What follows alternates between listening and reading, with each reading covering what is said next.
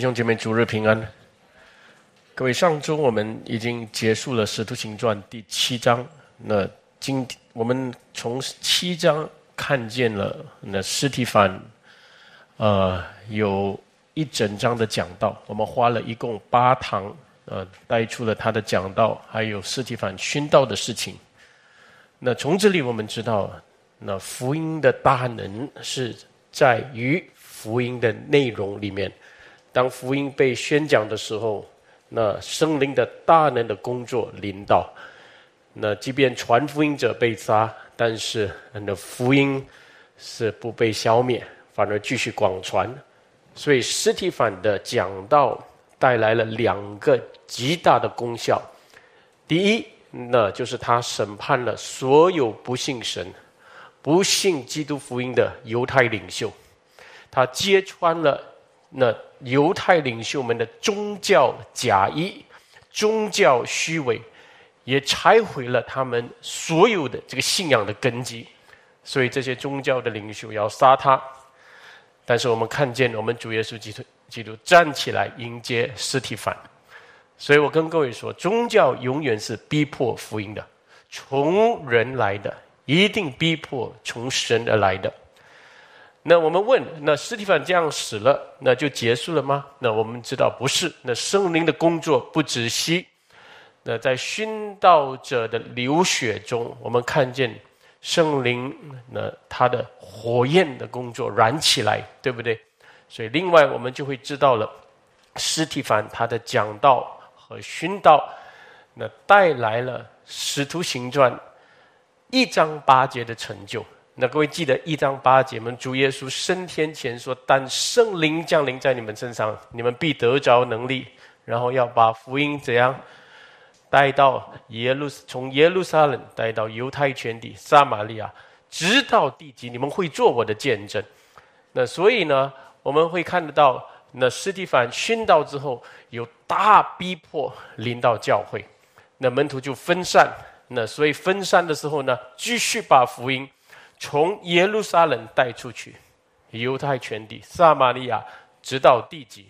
所以今天在经文里面，我们会看见，当耶路撒冷教会受大逼迫的时候，门徒分散撒玛利亚和犹太，到处去做见证，见证基督复活的事情。然后呢，在这个之后，我们就看到腓力执事。啊，斯提凡执事已经熏到了，对不对？七个执事里面最受恩高的熏到，那下来就菲利执事，他就到撒玛利亚传福音。那菲利执事在撒玛利亚的施工呢是非常有意义的。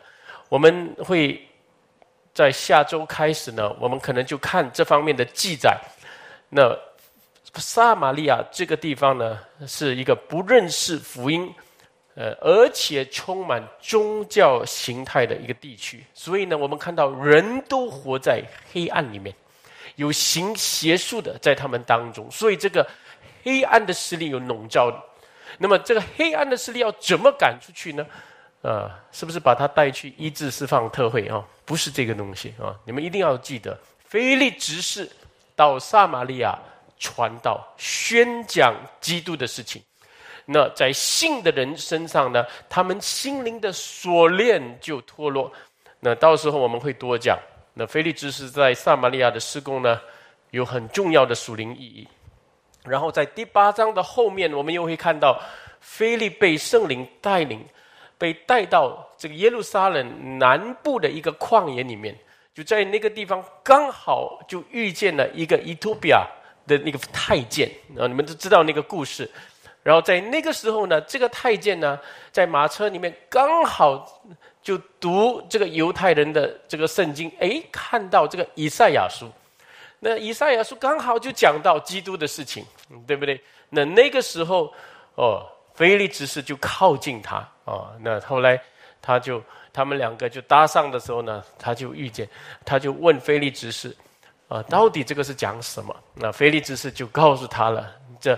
这经文讲的就是那为我们人类受害啊，但是也来拯救我们的基督的信息。所以各位，这个这个太监原来他是在伊托比亚里面非常重要的一个大臣，他是总管那个金库的，嗯，好像财政部长。所以我们怎么会想象到，在这个旷野里面有这么重要的一个外邦人会经过？所以从这个地方呢，那菲利只是把福音就是传给了一个很重要的外邦人。我们会想象福音之后是怎么会延伸的事情。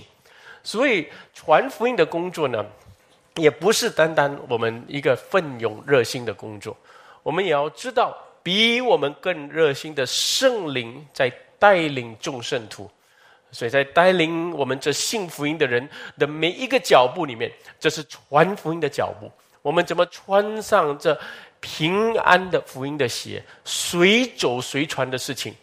呃，各位，如果你是被圣灵充满的，你常常会遇见这个传福音的途径、传福音的门。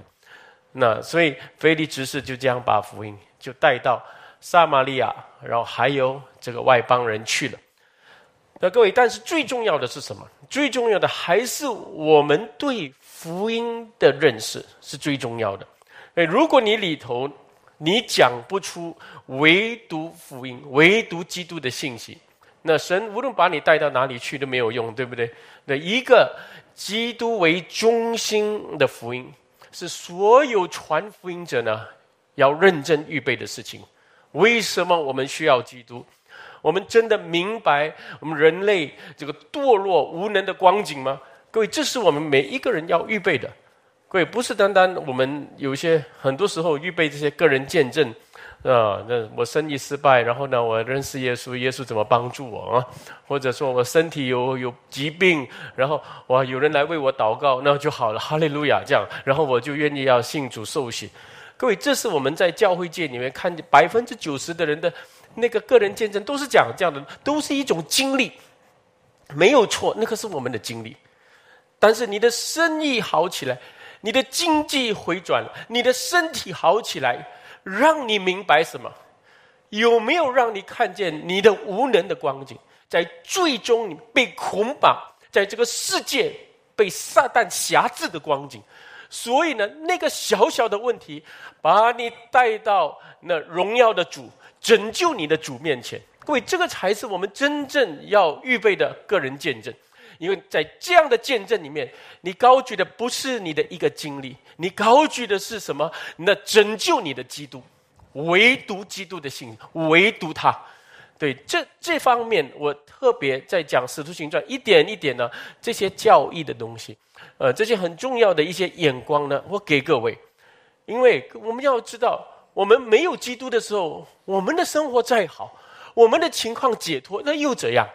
那只是不过一个问题走出来，进到另外一个问题。我们生命的光景就是这么可怜的，所以你认识了福音，你才能够这么勇敢的、清楚的、放胆的这样传讲基督，也传讲那基督的美德。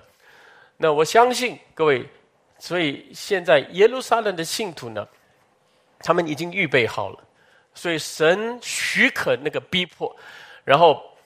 他们受逼迫的时候呢，他们分散，他们随走随传，为主做见证，所以这是很重要的。我们一起来看第八章好吗？我们大家都翻到《使徒行传》第八章。那八章的信息呢？我们在第八章之前，上一回我们讲到第七章的结束，尸体反熏到。然后那里说扫罗也喜悦他被害，然后第八章一开始从那日起，就从尸体反熏到那日起，有一个风气起来，逼迫基督徒、逼迫教会的风气起来，耶路撒冷的教会大招逼迫，除了使徒以外，门徒都分散在犹太和撒玛利亚各处。各位，所以在前面讲到扫罗喜悦斯提凡受害，呃，这个代表啊，那他在公会面前批准人用石头打死他，然后看到他被打死的时候，哇，心里很喜悦。各位，这是真的魔鬼的心了，对不对？OK，如果就算你是一个很公义的法官，你今天判人死刑啊，你还是很难过。那天回家睡不着觉，对不对？吃不下饭。哦，这你看人被石头打死，自有应得。那这个心，心里是这样的。各位，你可以想象吗？你诵读背诵神的律法的那个扫罗，这个法利赛人文士，他的心是这样的。各位不可以想象，对不对？所以被魔鬼充满的人不知道自己被魔鬼充满了啊！真是这样。所以在这里我们会看到啊，一个很叫我们很惊讶的。当我们讲到扫罗这个人的时候呢，我们心里面就感觉很很矛盾，对不对？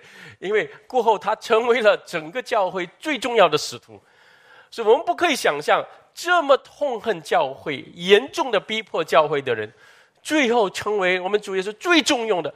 也是教会最感谢的一个大使徒，所以神重生人的事情啊，不是按照人的意志、人的背景，也不能看他人目前的一种信仰哦，就这样的人啊比较容易信主还是什么？各位不可能，我们绝对不要轻忽圣灵的工作。怎样邪恶的人、恶毒的人，神拣选了他，神的恩典临到他，他怎样会改变过来？重生新的生命、新的性情生出来的事情，我们没有办法解释这个事哈。所以各位，我们呃，那是传福音的，我们也要明白，这是真的是一个圣灵的工作哈。那我们心里要靠主哦。那主把我们带到谁的面前，我们传。有时候我们，我跟我的女儿说啊，你那个朋友把他带来教会啊，嗯，因为最近你们谈到信仰的事，他说，哎呀，爸不可以，他是佛教徒啊。啊，那他就这样说，啊，我其实也不是故意叫啊，你什么朋友都把他带来讲，不是，我我只是要考验他啊，我就跟他说，你记得吗？啊，呃，以前保罗也叫做扫罗啊，他是逼迫教会的，那这样的人他能够回转，啊，你何必担心呢？呃，他是佛教徒，他是道教徒，他是回教徒，对，那神的工作领导的，所以当然考验他一下，让他明白。那其实有时候我们太在乎我们讲的怎样，我们的口才怎样，呃，我们的表现怎样，或者那个人的反应怎样，我们一直关注那个东西。各位，一个传福音者呢，当然我们受圣灵的引导，被带到这个人面前，有时候呢，跟他的友情、跟他的关系，还有他的境况，然后呢，圣灵怎么感动我的心，跟他传的事情。那个事情，那个时候你要靠主、靠圣灵来做的事情啊，嗯，不是看环境、看这很多的相对的条件，呃，绝对不是。呃，所以我们在这里我们会知道了一个很重要的是，人的得救不在于人，乃在于拣选人的主啊。保罗的身上、扫罗的身上啊，那他第九章重生的事情，我们就会在那个方面看得很清楚了。嗯，但是在这里我们看到。教会大受逼迫，那我们晓得扫罗一定是，呃，带动逼迫的那个人，对不？接着将斯蒂凡被残害之后呢，那他现在趁这个机会，你刚好逼迫整个教会，所以呢，整个教会受逼迫的一个风气就燃起来。那这里我们就会看见，起初我们读使徒行传的时候，只有谁受逼迫？只有使徒们受逼迫了，但是从这边起，一般的基督徒、众圣徒啊，其实圣经叫他们门徒，对不对？就是没有这个平信徒，这个没有信徒，这个就是叫他们门徒。嗯，我们大家都是主的门徒，他们所有的基督徒的意思，所有的基督徒都受逼迫，所以各位千万不要认为这个受逼迫只是牧师传道、宣教师应该受的事情啊。到一个时候，你会发现，所有要敬虔度日、诚心爱主的人都要受逼迫。呃，但这个逼迫当然也会带来有一些人会跌倒啊，有一些人会可能埋怨教会，甚至否认信仰的也会有。所以这个当中也会筛选啊真假的信仰，真实的假的啊，这个会筛选出来。但是这个当中也会把很多人的软弱显露出来，也会兼顾门徒那个真信心的人的生命，经过火焰之后呢，熬炼出来的像金晶一般啊，也会有这样的事情。所以这个逼迫不简单。各位，撒旦用凶恶、凶暴来逼迫教会的事情，在初代教会下监、被处死、烧死、钉十字架死，这是初代教会信徒的写照。那好像一种来势汹汹的一个风风势。但是我们晓得，圣灵是火，对不对？不熄灭的火。所以呢，来势汹汹的火是这样吹的时候呢，这个火焰。就燃烧的更快更远，对不对？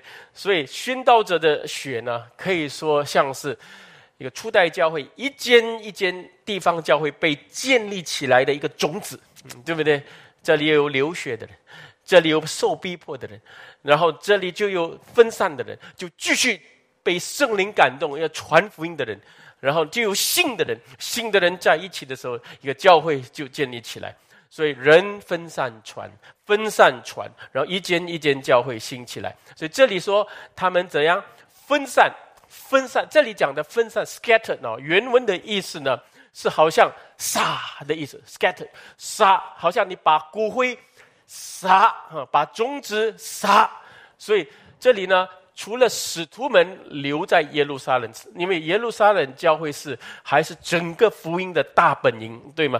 所以使徒们留下来，那其余门徒很多很多，他们就分散，然后随走随传。第另外呢，我们会看见，呃，要明白的一件事情就是，教会呢，在这里呢，并不是信徒很伟大，呃，他们明明听了主的应许。你们要到耶路撒冷、犹太群、撒玛利亚，直到地极做我的见证。嗯，但是他们没有出去啊，他们就留在耶路撒冷的时候，神借着逼迫将福音带出耶路撒冷。各位，即便我们呃人看来是不好的，但是神是用逼迫来成就他的旨意。为什么呢？为什么？因为因为我们要知道我们人的罪性的问题。人的罪性呢，不但叫人做不对的事情，也叫人不做对的事情。各位你明白吗？罪性叫人做不对的事情，也叫人在对的事情上不做。哈，换句话说，各位你们会知道，所以人有懒性，人有自私啊。我们常常想，哎呦，我们蒙恩就好，我们福星就好，我们的教会好就好。对，慢慢的你就发现，你这教会就变成死海。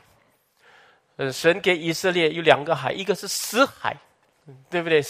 那个没有出境的那个入口出口，所以呢，没有生物能够活在那个。另外一个是加利利海，通到大海，各种的鱼类能在那边生存。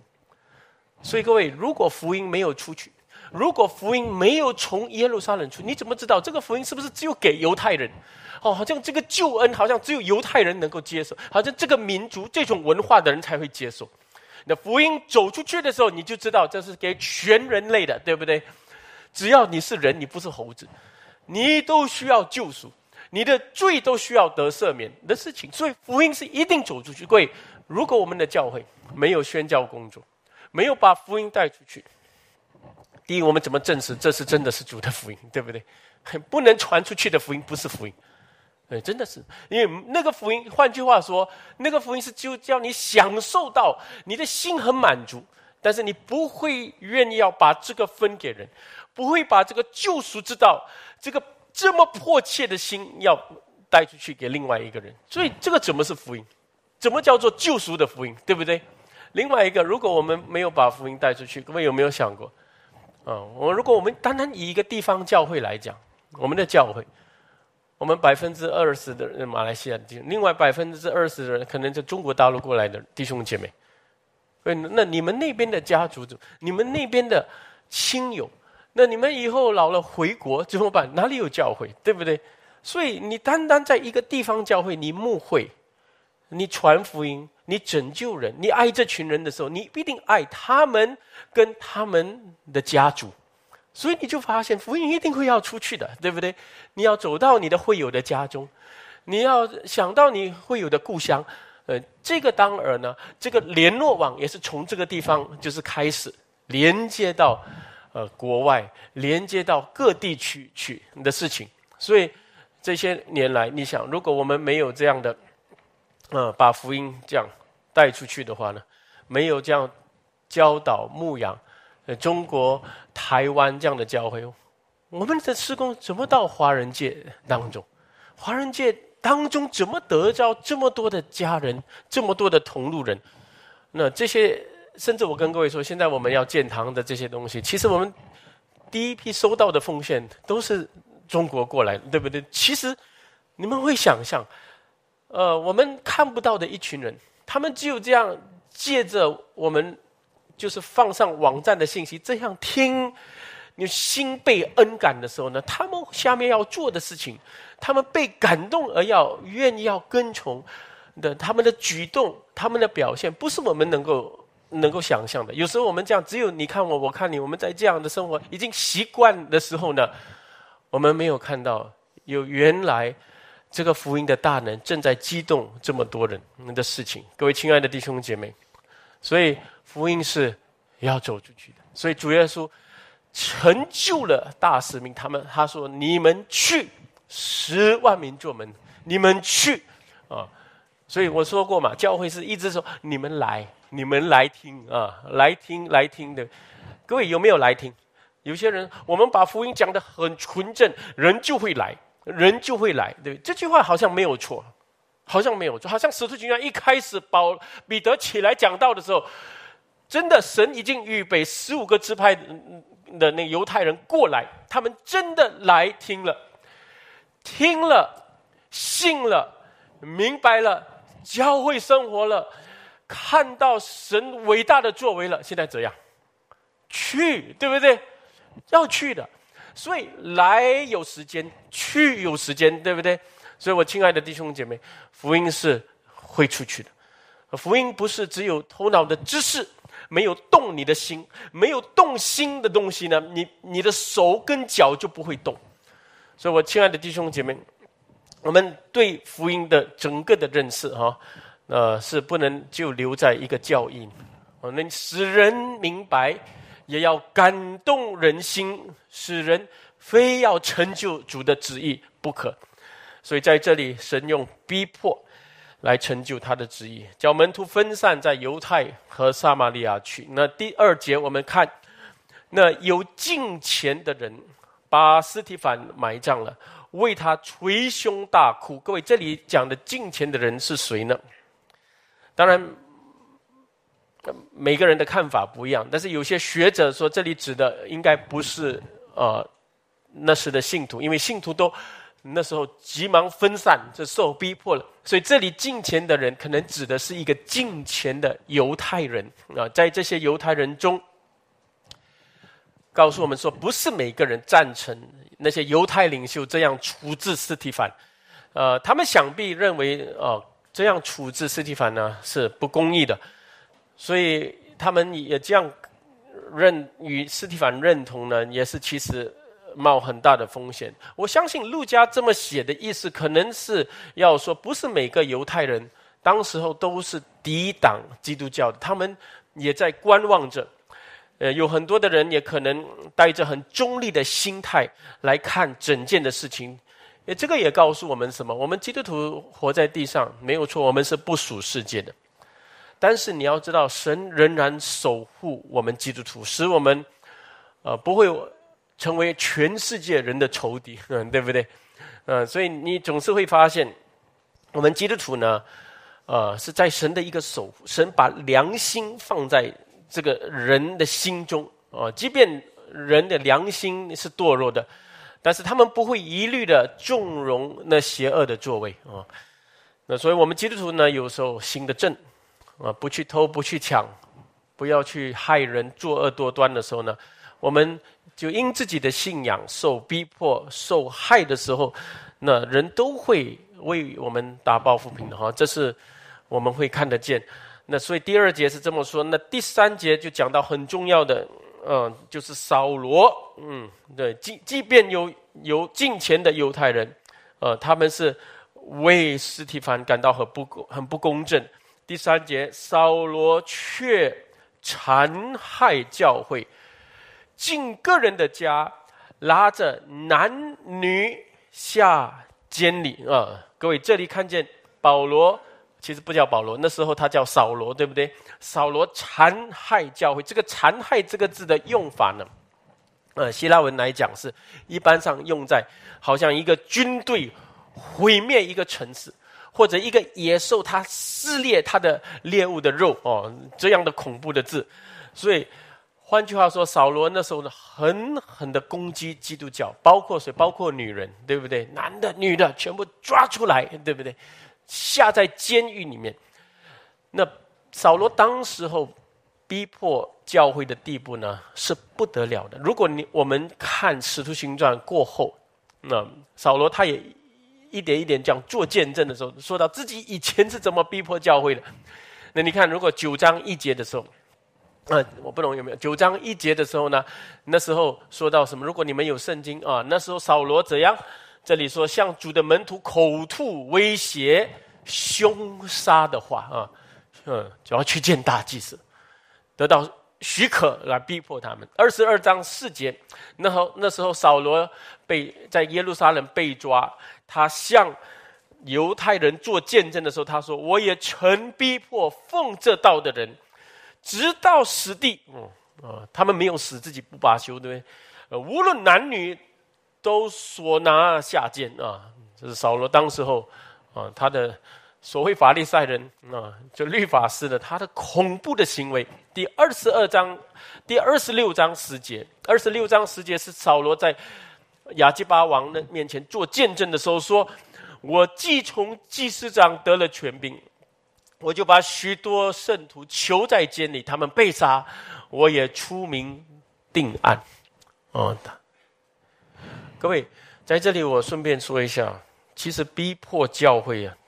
这是极大的罪来的，我要说，这是用假跟用假道来引诱教会相提并论，一一样严重的罪来的。所以有一些人呢是很无知，呃，没有判断力来，有时候批评教会啊，重伤教会的很愚昧的那些举动、愚昧的话，呃，这是绝对要小心，因为为什么？因为教会无论怎样软弱，教会是主的心腹，谁敢引诱主的心腹？那谁敢重伤主的心腹？这是一样的。谁做这事，主不放过他，因为这是主的心腹。所以我跟我自己说，每次我传讲神的道的时候，我也提醒我自己：我每一次责备在教会界里面有一些错误的教导，或者有些错误的带领的时候呢？之后，我跟我自己说，一定要勉励教会，也要为教会来设想。那在他们现在这个软弱的情况里面，怎么走出来？要提出一些方案，呃，不能一直这样指责、指责这样，呃，然后有一些教会要想到还没有成型，带领者也不够，所以我是有时候宣教完之后呢，我讲了。一一整系列的信息，讲到这教会的问题之后，有些弟兄姐妹说：“那牧师，我应该应该要回去我这样的教会啊？”我说：“如果你的教会还是奉圣父、圣子、圣灵的名这样的敬拜主的，你要回去，啊，你要为教会要祷告，不是我讲一律的，我现在懂了真理，完全就拆毁教会，然后让教会成为一片散沙。各位，这是很没有负责任啊！我跟各位说。”但是呢，即便我是这样讲啊，呃，圣经也这样的警戒，也这样劝导我们的时候呢，有一些信徒呢，并没有这样的成熟力，啊，他们批评教会啊，这个不好啊，那个不好啦，呃，也没有顾及到整体的教会，所以这样的人呢，就是其实他们的心术是不对的，他们的心术是到底爱不爱主的心腹。还是他们只有爱自己，只有以自己懂的东西为意。嗯，有这么多东西，教会里面有这么多复杂的情况，有这么多软弱的人，有这么多初信者、慕道者，他们的生命还没有被建立起来。那这样的人不懂。哎呀，这个教会，你看那个教会，啊，都是这样，都是。各位亲爱的弟兄姐妹，我们要在神面前要负责这个。神的话就像一把剑，我们把一把剑锋利的剑放在一个人的手中，啊，但是你怎么用很重要。有些人用那把剑来保护人、抗敌；有些人就用那把剑呢，有伤害好人、伤害健康的人。所以我是看一个上帝合用的器皿的时候呢，我是看两样东西。第一是它里面有没有福音的知识，所以他的知识很重要，对不对？那神要用一个人，我跟他我说了，那他对福音的知识是很主要的，因为福音是要传的，你传错就糟糕了。但是第二个东西呢，神用那个人呢，要看他的心术，心术，喂，那个。心术不正，你用那个知识来绊倒人，因为你讲的东西好像对，好像是，但是不是神的旨意，不是当时候神要你讲的东西，不是神叫你拆毁，神叫你劝解的，你反而去完全拆毁这个东西，对，很重要。所以呢，你要怎么受圣灵的引导来使用那个知识，这才是对神有一个真知识。懂得应用知识的知识成为智慧，才能够建造主的教诲，叫主的心腹能够真正的圣洁。我亲爱的弟兄姐妹，这些话我就这样讲，你们这样听了以后，你们看到呃，只有知识心术不对的人或者愚昧的人，你一看你就知道，这个人讲的都对，心不对，心愚昧，心糊涂哦。所以呢，他带来的工作的果效是拆毁。不是建造哦，亲爱的弟兄姐妹。如果今天很多人都是因我讲到啊，全部离开教会，离开教会这些东西，我也要悔改，对不对？啊，那我是离开教会的人，其实比啊，你不管什么理由，你比你不去教会是更糟糕的。我跟各位说，你不属于上帝的心腹你，你没有资格来讲教会，你没有资格。你不去教会的，你没有资格讲教会的软弱，因为你。你不去教会的那个软弱，比在教会里面软弱的人更软弱。你们听得懂这句话吗？因为你连上帝的教会都不去，你连上帝的心腹都看不起的时候呢，你有什么资格说？哎，教会里面那个人啊，犯奸淫，哎，那个人偷盗，你看那个人讲骗话，那个你有什么资格讲这个东西？你都不靠近上帝的教会，不愿意担待软弱人的软弱。不愿意要知道他们的情况，为他们带到。你有什么资格讲人家的软弱？各位亲爱的弟兄姐妹，所以不去教会的信徒，喜欢在家舒舒服服，喜欢在家里面这样听到哦读经，我这样已经够了，满足了这个东西。这个样的人真的要悔改。呃，各位亲爱的弟兄姐妹，很多人呢就是对教会的印象不好，然后他可以讲出很多教会的软弱，谁不会讲？你今天到巴沙去也会讲哇，那个安迪那个安哥，你看那个卖肉卖猪的，他这么糟糕。你看，其实都是罪人嘛。你在教会里百多个人，天天在一起，一定会讲到人家的软弱嘛。你要看，嗯，很容易看，对不对？谁来帮助他们？谁来教导？谁来牧养？谁担当他们的软弱？各位亲爱的弟兄姐妹，讲谁都会讲，对不对？所以雅各说：“你不要就说信你的弟兄没有东西吃的时候。”没有衣服穿的时候，你怎么对他，对不对？啊，你好就好，为你祷告，这怎么有这样的事情？我我亲爱的弟兄姐妹，让我们啊，有时候在听主的道的时候呢，我们真会明白，为什么保罗他一生里面他逼迫教会的事情，在他的心中成为一个很深的烙印，很深的。你们知道吗？格林多前书十五章九节，保罗说。我原是使徒中最小的，不配称为使徒。即便他做这么伟大的事，我不配称为使徒。为什么？因为我从前是逼迫教会的。各位，这个人他真知道自己以前逼迫教会的那个严重性啊！但是很奇妙，对不对？那保罗他重生之后。他为教会受的逼迫远远超过斯提凡，斯提凡就一次被石头打死，哦，去见主了，多么好！他是天天被打，天天被追赶啊！保罗是这样，对不对？呃，想必他是一直想起啊，想起他曾经这样逼害过很多很多无数的基督徒。当然，他不是因为内疚现在而做的，他是现在想回去的时候，他感恩。我这样的人竟然能够蒙神格外的恩典怜悯，能够今天不但信主蒙恩，还能够到达这个地步，能够做教会的使徒，所以非常的谦卑。所以，即便他成为大使徒，他说我是罪人中的罪魁啊，他就这么说。那么，你们想说想想看，当扫罗成为保罗。也成为这样的后来这么奋勇、热心、不顾一切为主做见证的人。各位，这个本身是不是见证？这个本身是一个伟大的见证啊！因为人家搞不懂，这个人以前把男女拖出来信耶稣的人拖出来下监，然后逼害他们，看他们被处死刑，自己这么开心。现在天天这样疯狂的为基督做见证，这是什么事情？对不对？难道他疯了？人的信念哪里会这样改变，对不对？我们没有办法想象。或者，如果人忽然间这样改变，会想：哦，这个人哦，是不是人家给他钱哦？啊，哦，或者他要得什么好名声啊？这样的做，对，不是啊。这样做的时候被打、被逼迫，那下监，谁要这样做？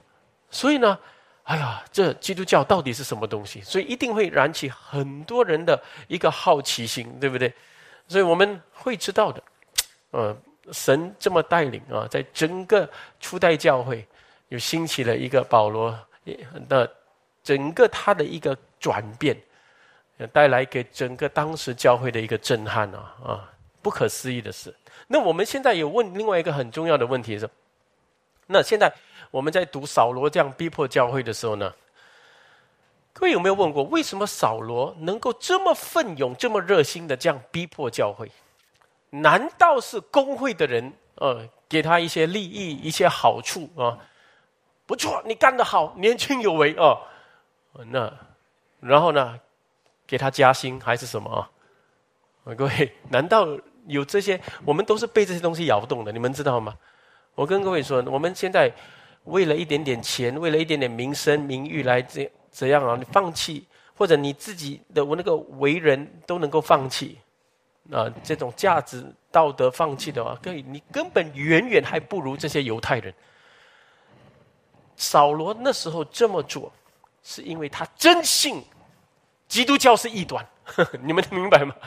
他真信基督教是异端，没有人给他钱，没有人给他什么好处，没有，这真是异端，这亵渎神的拿撒勒派。嗯，所以呢，他就用尽全力。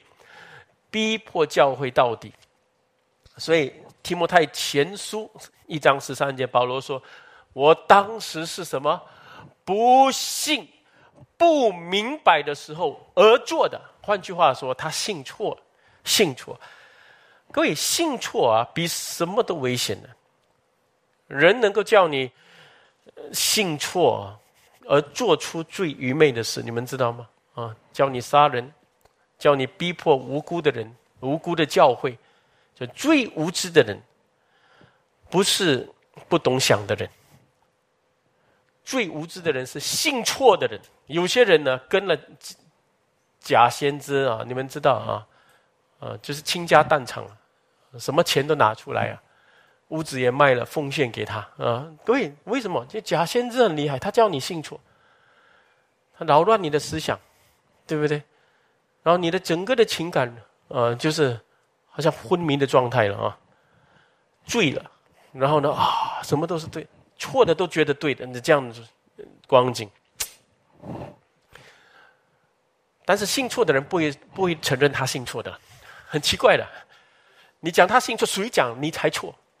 啊，对啊，你不属灵，我属灵；你不进钱，我进钱啊。你看，你错了，嗯。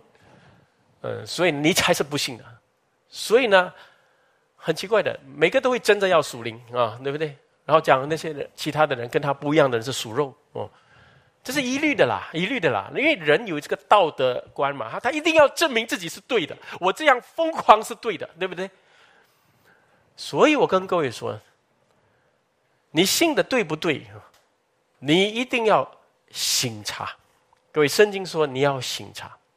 心察你所信的，你不要只有看哦，我很敬虔，哦，我很热心，我天天祷告，我天天读经，这样也可能。但是我跟你们说，你怎样的敬虔，你没有保罗当时、扫罗当时候敬虔。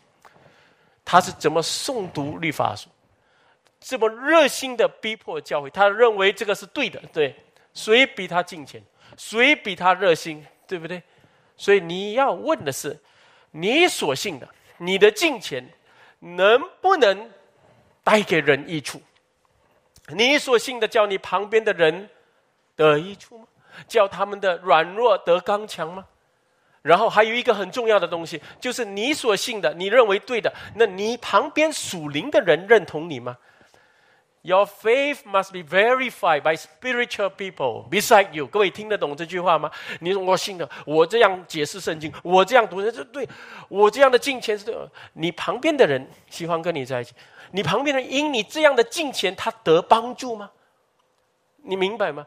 保罗是杀人的，他是无满人的，嗯，当时候。他是流人血，自己没有感觉什么东西的，对不对？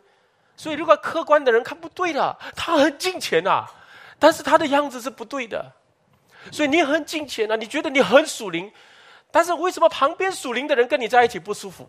旁边也爱主的人跟你在一起不舒服？贵，你就要从这个地方再问，再问自己，到底我的金钱是不是一种肆意的金钱，self imposed fervorness 那那种东西。所以有时候也会有这样的人在教会界里面出现的，各位知道吗？所以我我要怎么讲？其实仇敌的工作、魔鬼的工作啊，从各种的角度会欺骗一个人，他使你自己欺骗自己，所以使你自己的心欺骗你自己。各位明白吗？这个东，所以呢，你一定要跟群人在一起，跟众人在一起，有跟一些你起码信任的属灵的人在一起，然后看。你跟他之间，如果你是跟他格格不入，哎，他也爱主，我也爱主，哎，他也这样的，但是为什么他能够这样的造就众人？我的金钱是就我自己向里面走的，就向下扎根，但是没有向上结果的，就向下扎根，在里面，里面，里面，外面在哪里？没有，啊，永远是在建根基，啊，建了二十年、三十年，还在根基里面，那一点出来的那个果子都没有的的时候呢，你就要谨慎。What am I believing? 啊，fervently 我亲爱的弟兄姐妹，我们在谈到保罗、扫罗这个人的时候呢，我其实思想很多的东西啊啊，我也思想过，我自己有一点极端的时候也是有，也是有啊，有一点我自己太属灵了，没有关注到旁边的人的的光景也有。当然，另外一个极端就是整天看人，看人啊，怎样怎样，自己没有进去里面问主，就整天看外面的人的，然后因人的反应来受影响，这个是另外一个，对不对？但是有两种极端，我们真的要知道啊，圣经是给我们对照的，还有众人教会给我们对照的。我亲爱的弟兄姐妹，这些话都很重要啊。第四节，我们一起读好吗？第四节，那些分散的人一起来，那些分散的人往各处去传道。感谢主。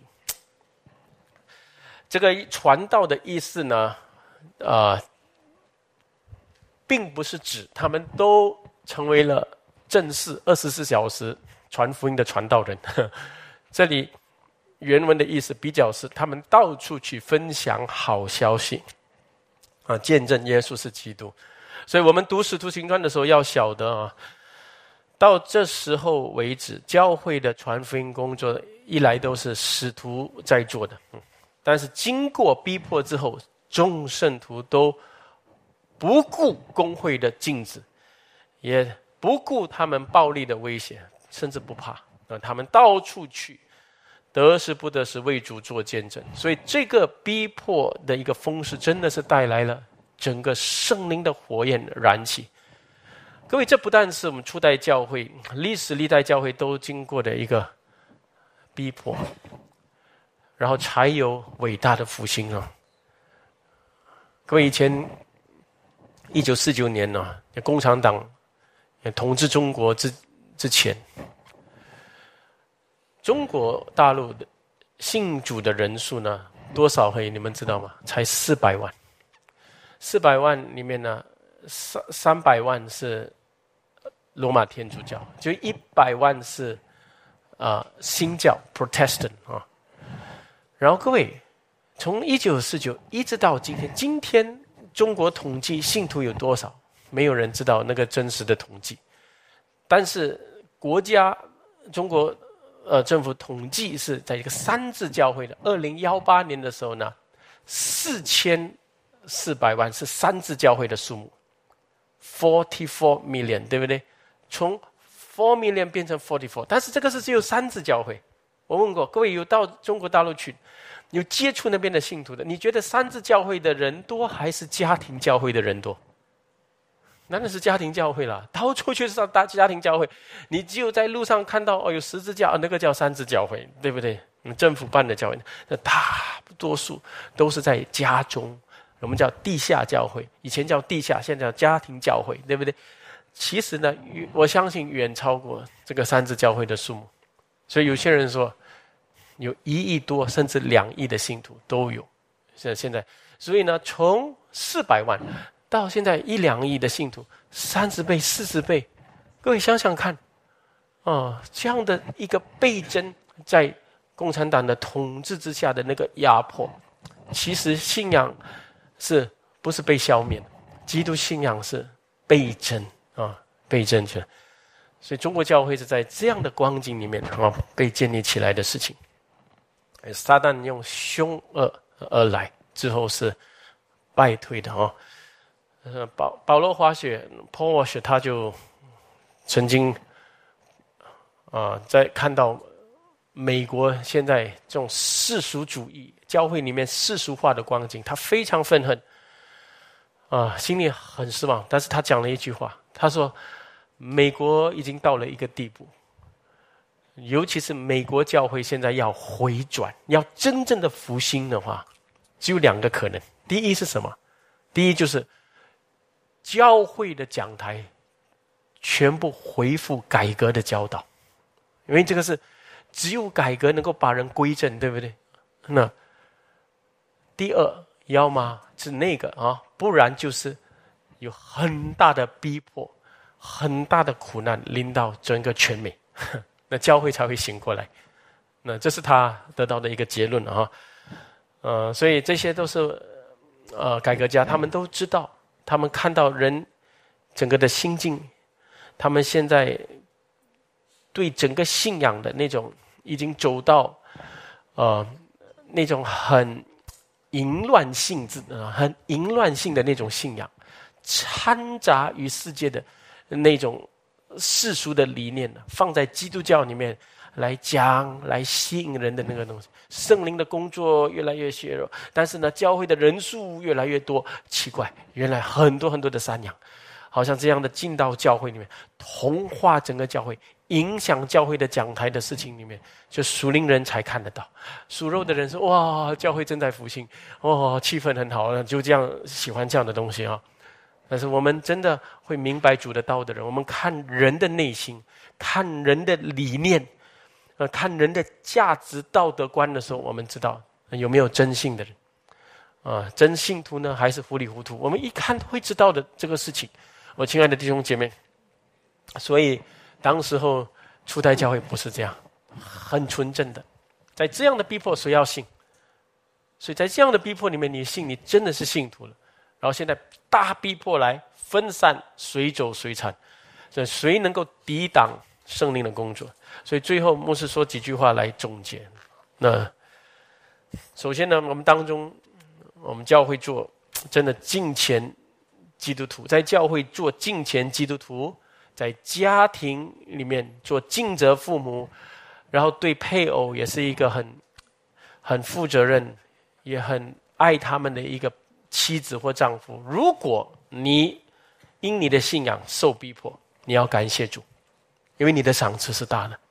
啊，各位记得啊，那你看到《使徒行传》圣徒们所遭受的逼迫，我们想哦，哎呀，丈夫逼迫我，家人讽刺我，这又何妨呢？对不对？那心里面马上反而是要感更感感恩，我能够为主的名受到这样的压迫啊。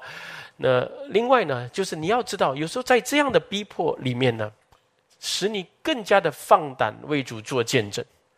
哦，那所以很多很多软弱的肢体，他们因你所受的，还有你在受这些经验的时候，还能够见证主恩的时候，他们会坚强起来。当然，如果你在呃呃家中不是一个尽责的父母啊，家里什么都不管，就是天天喜欢跑去教会，那是另当别论哦。呃，所以各位一定要明白，我现在讲的话，如果你做的是无可指摘的，你不要怕为福音的缘故受逼迫，因为最后看见。的荣耀远超过自己现在受的委屈，阿门。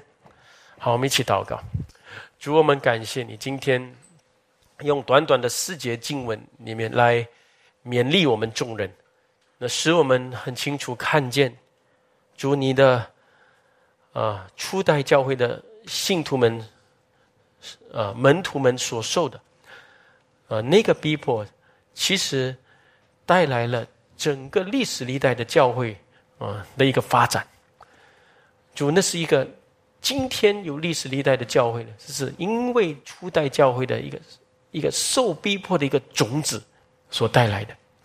所以主，我们不轻看啊，主的教会，教会里面无论再小的事，那是主看重的事；教会里面，教会受到逼迫的事情，那是主更加的看重，也。在主眼中是荣耀的事，主会借这样的事情来叫许多的人会得到你福音的好处。主，我们当中也叫我们有这样的信念，呃，叫我们知道我们信主，主不是在这个地上很舒舒服服，因为我们有自己的十字架要背起，我们有自己的己要舍去。就这些方面，求主教导我们众人，也让我们看见。使徒们所受的，圣徒们所受的，我们心里也因我们今天的一些问题，我们信主而受到的一些压力，使我们在这个方面更加的刚强壮胆。我们感谢你，我们如此祷告，奉主耶稣基督得胜的名，阿门。